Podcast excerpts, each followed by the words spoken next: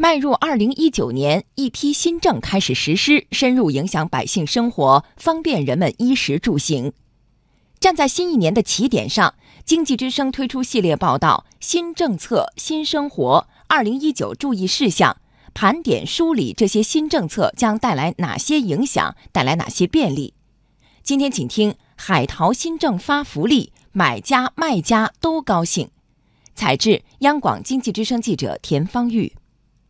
随着二零一九年的到来，新的跨境电商政策也正式实施了。对于常年海淘的消费者来说，最大的惊喜就是享受税收优惠政策的商品限额上限提高了，单次交易限值由两千元提高到五千元，年度交易限值由每人每年两万元提高到了二点六万元，并且今后随居民收入相继调高，这是最为务实的。海淘一族的李女士说：“新政刚出台时，就对限额的提升非常关注。”我以前从境外的电商买衣服回来的时候，那会儿的规定好像是一笔如果超过一千块钱就不可以，那个时候很不方便。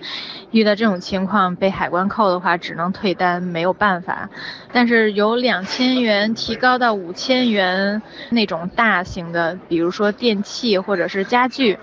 这种东西它本身价格就很高，应该是有一些便利的。网易考拉重庆仓负责人李仁健认为，交易限值的提高有利于采购轻奢类商品，有一些轻奢的一些服装，还有一些轻奢的包包。那这些目前很多都是超过两千块钱的，两千元提高到五千元之后，商品可选的这个范围就大幅度的增加了。那基本上一些轻奢类的商品都可以进行采购了。跨境电商零售进口商品清单扩容是这次政策调整的另一大亮点。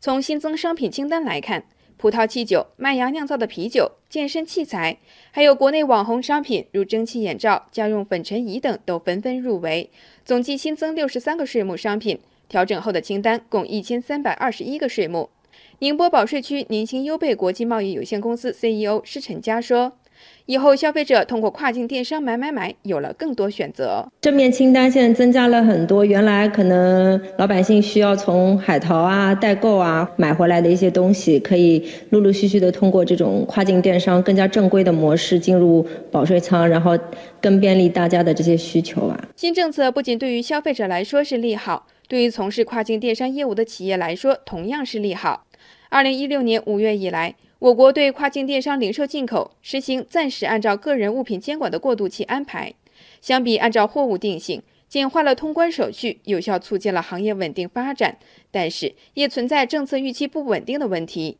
而现在新政策明确，今年延续实施跨境电商零售进口现行监管政策，对跨境电商零售进口商品不执行首次进口许可批件、注册或备案要求，而按个人自用进境物品监管，这让不少跨境电商海淘平台都松了一口气。重庆吉时达国际物流有限公司关务经理卞胜秋说：“如果说我们不按照之前的操作来执行的话，产品备案的时候呢，那我们就会提供一些进口许可证件。那这块对我们企业来说呢，工作量是很大的，而且就是会使得一些比如说美妆类以及保健品类无法正常的入区。那新政策呢，按照个人货物监管呢，是可以节约这一部分的时间以及我们企业的一些人力物力。为配合支撑新政实施落地。”天猫国际近日发布了新年发展计划，包括布局新增试点城市，在原先一百万平方米保税仓基础上继续扩展，三年内达到二十个保税仓以及十个海外仓，推出双百计划，